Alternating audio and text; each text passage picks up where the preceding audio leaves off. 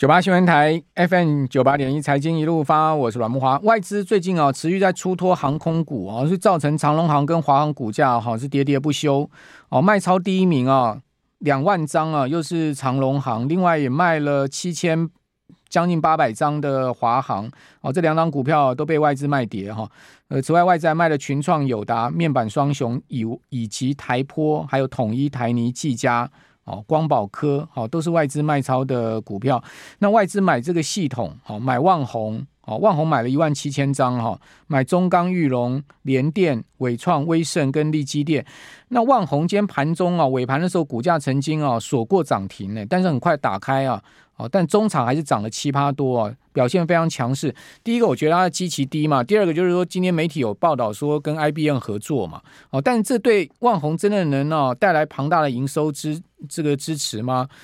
其实我是稍稍微打个问号了哈。呃，至于是不是这样的一个情况，我们赶快请教摩尔投顾的林汉伟分析。汉伟在我们的节目现场，我们通过同步这个广播 YT 同步进行。汉伟你好，呃，慕驊哥好，各位观众朋友、各位听众朋友，大家好哈。好，说这个。IBM 携手望红挑战辉达 AI 晶片霸权，惊讶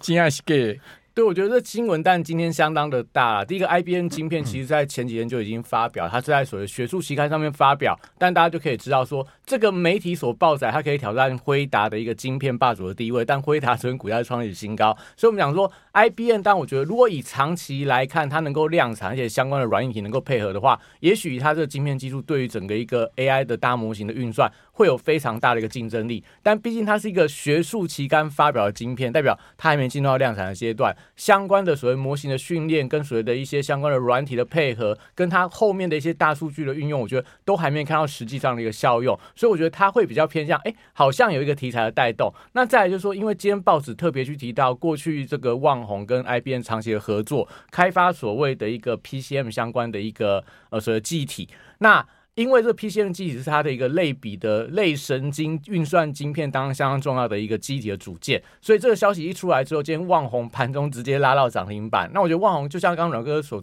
提到的重点，第一个它位阶真的很低。今年整个台股相关记忆体股票其实很多都涨一段了，就是说像南亚科啊，像这个群联啊 等等，微刚其实都来到创造波段的高点，唯独旺宏一直走势非常的弱势。那所以低位阶的优势，而且大家如果有留意到旺宏最近投信其实一路站在买方，因为旺宏它的持率大概有六趴，所以它被一些高股息 ETF 纳入到所谓成分股，所以低档有投信的买盘，加上今天的消息面的利多，让它股价其实非常激前往上拉高。但我盘后看了一下筹码，可以看到其实投信今天没有大买，那代表说这个消息并不是法人所认同的。虽然说看到外资大买了一万多张的水位，但我相信明天可能都是一个隔空外资，所以大家。望红明天可能就要稍微提高警觉，如果真的在开高的话，就不宜大家做一个追高的动作。因为我们刚刚提到了，我去查了一下相关这个 PCM 的一个记忆体，其实过去这十几年一直都有这个记忆体存在，它不是一个新的技术，但是因为这个 PCM 记忆体它相对它的一个。单价比较高，成本比较高，所以一直没有得到市场主流的一个采用。所以过去呃，国际上有一个做 PCM 记忆体的一个大厂，它在这个二零一零年的时候被这个美光所收购，也代表说，就算旺宏真的有这个产能，真能够生产这个东西的话，其实有其他家已经在做了。所以，我们还是回归到理性来看待。如果以旺宏目前的一个。它的一个产业的一个特性来看的话，我觉得对于它的一个后市可能还是比较偏向保守来看待。如果说你是逢低想要去承接赚一个短线价差，也许它拉回你可以再来买方。但如果说你是因为 AI 伺服器它有一个新的题材带动去买它的话，我觉得可能就不是那么好的一个选择。那但大家会说今天的呃这个台湾的 AI 相关的股票好像有一点虎头蛇尾。我觉得一个是在于说，因为当这种 AI 的一个题材涨到旺红这样的股票的时候，也代表说，好像资金都在寻找一些可能大家之前没有涨过的股票去做个布局，所以我觉得代表 AI 还是主流，但是目前轮动非常快。那第二部分，我觉得要留意到，就是说最近的上个礼拜辉达它的一些新品的一个发表之后，对整个 AI 生态圈造成一定的一个改变。我们看一下我们这个 字卡的第二张，这是这个辉达它新发表的这个 L 四十 S 的新晶片。它号称在什么，在 AI 训练上面，它可以提高大概七成的效能，在所谓的生成式 AI 部分，比这个 A 一百，就是大陆在买的 A 一百的一个晶片，它可以提高两成的一个效能。所以代表效能上来看的话 L 四十 S 这个晶片其实是比 A 一百来的更好的。那就单价来看，你可以看到这个所谓的 H 一百一颗单价非常的贵。但如果说以 L 四十的晶片来看的话，一颗单价目前市场的报价大概是一万块到一万两千块美元，所以相对它是比较物美价廉的一个选择。那我们讲它的特性在哪里？就是说它基本上来讲，就回答的说法啦，就是说你传统伺服器只要做一些稍微的一个设计上的改变。就可以装所谓的 L 四十 S 的新晶片，所以你原本是一些所谓旧伺服器要转为 AI 伺服器的厂商来看，它只要做一个小小的一个升级，就可以用这样的一个晶片去训练它的 AI 大模型。那因为它本身的效能比较低，所以市场预期说，可能 A 一百被美国禁了之后，也许大陆就会采用所谓 L 四十 S 这个晶片的方案。那对辉达来讲，它就可以拿到大陆的市场；对中国的一些所谓的 AI 的玩家来说的话，它可能就会有一些所谓的。订单上面的改变，因为我们看到辉达这一次的财报说，哎，它的这个产能跟所谓的订单其实能见度非常高，而且都在 H 一百上面。但是很多是因为中国大陆它没有办法拿到 H 一百芯片的订单，所以开始有一些所谓 overbooking 的状况。但是如果说它接下来可以拿到 L S L 四十 S 的芯片的时候，我觉得对整个 H 一百的一个 overbooking 的状况可能会有一些取消的状况。所以对于原本可能受惠到 H 一百伺服器的一些订单的厂商，你就可以发现到今天光宝科也拉回啦，技嘉开高走低啦，然后广达、伟创盘中冲高之后就往下压回，我觉得都跟这个生态圈开始有一点点转变有一定的一个关系。那大家也可以发现到，如果说接下来这个 L 四十 S 成为这个市场的一个新新的宠儿的话，那对原本的一个伺服器厂商来讲，我觉得就是一个比较大的利多，因为。刚提到了，以辉达的说法，你传统伺服器只要做一些稍微的改动，那你可以就可以拿到比较好的一个 AI 相关的一个效能的晶片。那对传统伺服器厂商来讲，本来就是大家可能会把传统伺服器的一个资本支出砍掉，去买所谓 AI 伺服器。那现在只要这些厂商这些所谓的一个买家，他可能不需要那么大的一个所谓的训练的模型，不用那么快的一个运算效能的时候，他就会采用 L 四十 S 晶片的方案。那这时候对于传统伺服器来讲，原本它的一个订单的减少，现在又变成订单的回流，所以大家可以发现到最近类似嘉泽啊，类似股王的信华，我觉得他们都受惠到，哎，原本流失的订单现在有机会回流，这时候我觉得就代表说，哎，整个台股当中对 AI 伺服器整个生态圈有一些重新洗牌的效果。那你刚刚讲说这个 L 四十 S，那个华硕今天宣布要出两款这个伺服器啊，那这个照来讲，华硕应该是利多啊。对，但因为我们其实在这个辉达上一次宣布 L 四十 S 晶片的时候，它有特别点名这一次的 L 四 S。四十 S 的晶片的代工厂商大概有七家嘛，就台湾有华硕啊、技嘉跟广达。那在这个中国有所谓联想，那美国有美超伟跟 HP，还有这个所谓戴尔电脑。所以也代表说，如果说是出到中国的晶片的话，我相信联想会拿到这个伺服器的订单。那如果说出到美国的晶片的话，那就是由这个钢铁到美国三大厂商来拿。所以代表华硕虽然说是新进来的一个玩家，但我觉得整体上来看，在整个所谓伺服器里面，它可能就是一个具备成长性，但爆发性不是特别强的公司。所以我觉得这消息出来，明天股价应该会有反弹。但要出现像之前那么强劲的一个涨势的话，我觉得目前来看难度是比较高的。好，那今天这些 AI 股这个从高点压回啊，像尤其是技嘉最明显嘛。好，技嘉一开盘其实就是相对强哦，盘中最高的时候到过，呃，应该是来到三百七十二块半吧，哈。但是收盘居然收回平盘的三百五十四哈，这差距蛮大，差了差不多有五趴左右哈。那你怎么看这个这些这个压回的 AI 股后还有后市吗？嗯，我觉得技嘉关键应该在明天呐，因为明天是 MCI 的一个季度的调整。嗯、那这个波段以来，技嘉我觉得，如果说以外资这段时间累积的买卖超，我觉得可能外资买超的张数可能不太够，也许明天就有拉尾盘的机会。但是毕竟 MCI 的一个题材到明天就结束了，哦、所以这些相关的 AI 伺服器股票，你看到广达、看到伟创是呈现拉回，技嘉现在相对刚好是因为有 MCI 新增的一个关系，所以反而就是说在明天过后的技嘉走势就会跟广达跟伟创。明天 MACI 尾盘会爆大量哦，我觉得会爆大量，那可能就要观察一下，就这一波到底外资持有它的权重是高或低。那我觉得今天可以看到很多 MCI 被新增成分股，像中小型的、像大型的技嘉，其实都有盘中震荡的状况，代表说很多人可能是一公布的时候就买。那等到今天已经到最后一天了，它能够获利了结就先做获利了结的动作。所以我觉得明天可能大家去压这样的股票的话，就是盘中它如果有压低的时候，你可以去压，到尾盘就把它冲掉。我觉得可能就是一个比较偏向短线的题材。好，那汉伟，你觉得哪一些会接棒呢？嗯，我觉得接下来要跟大家分享啦。其实刚上一段阮大概有提到，接下来我觉得就是这个苹果新手机的一个发表，所以我们帮待会会帮大家整理，就是说从现阶段来看，除了苹果的新机是大家关注到的重点，其实后面还有很多各家智慧型手机厂商都会发表它的新的手机，所以今天会帮大家整理一下，可能接下来有哪一些新机，有哪一些新的题材，跟哪一些新的供应链。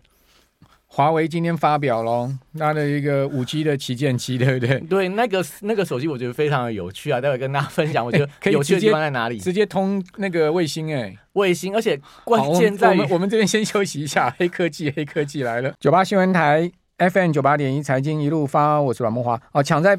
苹果发表 iPhone 十五之前哦，华为发表了这个。Mate 六零 Pro 的机型哈，这个 Mate 六零 Pro 其实是五 G 的机型哦。然后它是在昨天中午在它的官方微博上面说呢，哦，这个呃华为 Mate 六零 Pro 先锋计划哈，呃消费者可以啊在今天十二点过后哈，在华为线上商城直接购买还没有正式发布的这个机型。那目前呢，呃只有一个版本在发售哈，定价是。五千九百九十九块人民币，好，因为没有这个没有发布就先开始开开卖了哈，这个这样子一个行销政政策哈，虽然说在过去是有迹可循，但是华为历史上还是第一次了哈。那说这个机型哦，可以直通卫星来通话，好，说是一个超级黑科技。那另外大家就是想说华为。不是被美国卡脖子吗？就是拿不到这个五 G 晶片吗？哦，怎么？然后后来华为整个从一代的这个手机霸主整个崩盘嘛？哦，说这次怎么会有这个五 G 晶片呢？到底是中国大陆已经内部可以实现五 G 晶片的量产了吗？还是五纳米？哎，哦，这个要问一下汉伟哇，这个是很震撼哎。对，我因为我特别去看一下这个新闻啊。第一个，为什么昨天特别在发表会之前还没有发表？因为昨天 OPPO 发表他新的一个手机，所以市场说他想要抢在 OPPO 之前把他的一个市场的锋芒抢光，所以我觉得是一个蛮厉害的一个行销策略。因为从他发表新手机之后，好像 OPPO 的一个新闻大家就比较不去看了。那第二个部分当然在于说，这一次的黑科技是它可以达到所谓的一般。所谓的一般民用的手机可以达到卫星的通讯，因为大家有看到那个不可能任务嘛？那个卫星手机现在已经变得比较薄了，但它那个天线又粗又长，那也是一定要的啊。对，因为它需要很大功率才可以连到卫卫星嘛。但是这一次我们看他手机是跟一般手机一样，居然可以达到卫星的通信。那我不知道说它会不会非常大的功率让大家有那种致癌的风险。但是整体上来看，我觉得代表华为它可能在天线上面取得一个非常大的一个技术性的突破。那在我们讲说，它这一次其实。如果以它的晶片规格啊，说还是四 G 的技术，但它可以跑到五 G 的网速，我觉得这个，当然我们还是要去查一下后面的一个供应链的状况。但华为对这一块其实是有一点比较三缄其口，并没有讲得非常清楚它技术的一个能力。但我们总体上来看，可以看到，就是说接下来我觉得，呃，所谓的智慧型手机，特别在高阶市场会非常的热闹啦，因为苹果接下来九月十二号要发表它的新的手机，那华为、OPPO、小米，甚至说 Google 部分，我们帮大家整理了，就是说。今天比较偏向科技圈来看，就是说我们看到这张图表，从下半年的一个手机齐发里面，我们刚刚看到苹果、华为、OPPO、小米跟 Google，他们都发表他们新的手机，我觉得都各有看点。像苹果就是钛金属嘛，潜望式镜头跟 Type C，那最近 Type C 股票就被带动起来了。那像华为的部分，刚刚提到就是四 G 的晶片跑五 G 的速度。大众用的卫星的电话跟拍照体验，如果以这个今天郭明錤的说法啦，如果华为这支手机卖得好的话，对于全球的手机的规格又有一个重新的竞赛，那对大立光来讲就是一个新的利多的推升，因为潜望式镜头变标配，大家高要求更高的一个画素。那再我们讲 OPPO 昨天被抢风头的，它这次其实推出来的一个 Find N3 Flip 就是折叠式的手机，我觉得其实很漂亮。如果大家有看到实机的话。我觉得它是比这个呃三星所出的还要更漂亮，就是女生会非常爱的那种折叠的口红机。那它的一个镜头升级到三镜头，又所谓的一个任意窗的封面荧幕，又有六十万次的折叠技术。那另外在小米，它在八月中所推出来的这个所谓的呃折叠手机，是全世界目前最薄的一个手机，徕卡镜头跟龙骨的转轴。那 Google 预计在十月份推它的 Pix 八这支手机，我觉得非常有趣，它是 AI 智慧拍照。然后有一个特殊的感测叫做热成像感测器，就是大家看那个就是军队在用的夜间红外线那种红外线，对你有体体温，那听说是跟所谓的智慧的这种所谓的呃这个。身体的相关的健康监控有关呐、啊，那另外就是它 AI 有很多跟手机结合的一个功能，所以你会发现到，其实接下来我觉得智慧型手机特别高阶市场会非常的热闹。那我也帮大家整理，就是说，怪不得联发科最近股价都。一直维持相相对比较强势啊，对，最近开始反弹，但我们有帮大家整理，就是说这主要的手机当中用的晶片很多就是不是联发科晶片，嗯、像这个 Google 自己用自己的晶片，那它是用三星来做代工，嗯、那像小米的部分，但骁龙的八第二代的一个领先版，那目前来看是台积电所代工的，那像这个 A 十七晶片，但不用说是全世界最强的晶片，也是台积电的，所以代表说你从这张表里面会发现到。真的有非常多供应链是有机会的啦，嗯、所以，我们其实 OPPO 是用那个联发科，联发科天玑九千二，目前来看也是联发科最高规的。那我们讲到 OPPO 这只手机，目前我觉得看起来市场的反应是非常的好，所以如果说它真的卖的不错的话，对联发科的业绩，我觉得会有一定的一个。它这支要卖多少钱呢、啊？这一只是六千九百九十九块美呃人民币，是比这个这个华为那只还要贵一点。OK。对，大概台币可能是三万多块啦。嗯，那也还好啊，跟三星比起来，我觉得算是比较平易近人，而且它的相关的有一些所谓的设计啊、外壳啊，跟它的一些所谓拍照功能，我觉得其实比三星来的更好。嗯，那小米那一只是听说就是说它的折叠的部分是最平的，所以看起来比较不会有所谓的凹痕，所以。我们会讲说，为什么要特别跟大家提所谓的智慧型手机？但整理这张表格，大家就是可以在我们网络上面把它截图下来，因为这个我觉得也是我花一点时间去帮大家整理的。但重点在于说，当中有非常多的供应链，刚刚提到潜望式镜头对大力光来讲有有利，Type C 这个自从苹果要采用之后，你看台股当中 Type C 的股票，伟诠电两根涨停板，通家，然后微风电子啊这些。都被带动上来，也代表说，其实在这个苹果新机发表之前，你都可以先布局相关供应的股票。因为我们其实说，呃，如果你从生活中，如果你今年九月份，不管你要买华为、买苹果、买 OPPO、买小米、买 Google，在买手机之前，你可以先把股票买起来。对，因为到时候如果你赚到钱的话，你买手机你就不会烦恼那个价钱。问题就怕它行情就是只有一阵子啊。所以我们讲说，在这个发表会之前，其实苹果供应链我觉得都会先涨一波。所以你这时候，比方说，你如果是在两天之前买伟权店的，这两天这个涨停板，你可能苹果手机就一半都有，一张就可以赚到一半的手机的钱了。所以我觉得，其实就是在这种所谓的生活选股法里面，你可以特别留意。像我们上礼拜有特别跟大家提到台盐这张股票嘛，就是说你知道大家会抢盐，在抢盐之前把台盐买好。那当大家开始抢盐的时候，你把台盐卖掉，你就会发现到。你现在去超市看到人家抢，你反而会会心一笑，因为你台盐上面已经赚到钱了。你买盐巴，你根本不用考虑说这个盐巴会不会比较贵。所以我觉得同样的道理，代表说，其实在这个现阶段，既然接下来消费型手机会开始，呃，如这种雨后春笋，不断的一个发表新机，很多供应我觉得都很有机会。像最近的折叠手机，你有发现到台股当中有一档股票叫三五四八的兆利。哎，股价已经创了今年的波段高点，它是属于折叠手机当中一个枢纽的股票，而且投信最近有在买方，也代表说，其实如果你抓到这样的一个趋势，虽然说它们不是 AI 族群的股票，但一样也在所谓的一个相关题材发动之前，我觉得都会有一些很好的买点让大家做一个布局。比方说，你可以看到像所谓的一个联发科，如果接下来的天玑九千，那预计在第四季它要发表它最新的一个晶片，那我觉得都代表说它新题材在。还没有发酵之前，股价在相对低档的位阶，我觉得都会有一些非常好的一个布局的买点，甚至说像光学镜头的，像所谓郁金光啊，像阳明光啊，这些都是所谓收回到苹果手机、苹果的 VR 头盔的一个股票。位阶都非常低，在这个还没发动之前，我觉得都有布局的买点，所以我觉得大家都可以留意到啦。就是说，如果大家对于这些所谓相关的科技新品，对一些所谓新的题材有兴趣的话，可以先加我的 LINE 小鼠 PS 六八八。那我有这个每天的晨报，台股我还有，大家一样可以在这个 Pocket 上面搜寻，都可以找到比较好的一个资讯。好，大立光确实也有拉上来一点哈，从这个一千九百二十五拉到今天两千零七十五哦，不过它波段是从两千四百多块跌下去嘛。哦，跌了好大一波，两个月来跌了，呃，超级大一波哈、哦。那有没有机会拉回季线呢、啊？我觉得是有诶、欸。如果说像刚刚提到华为这一次的手机，听说这个相机的规格非常的好啦。嗯、那接下来所谓的苹果的潜望式镜头，如果真的卖的不错的话，其实大立光以目前的股价位阶，说明它也有机会可能去挑战股后、挑战股王，我觉得都不会有太大问题。好，那注意刚。呃汉伟所讲的你的 Light 的加入方式，对，对对小组 PS 一六八八，就只要加这个的话，就可以得到我们刚提到有很多关键的资讯，还有还有很多新的一些科技的东西。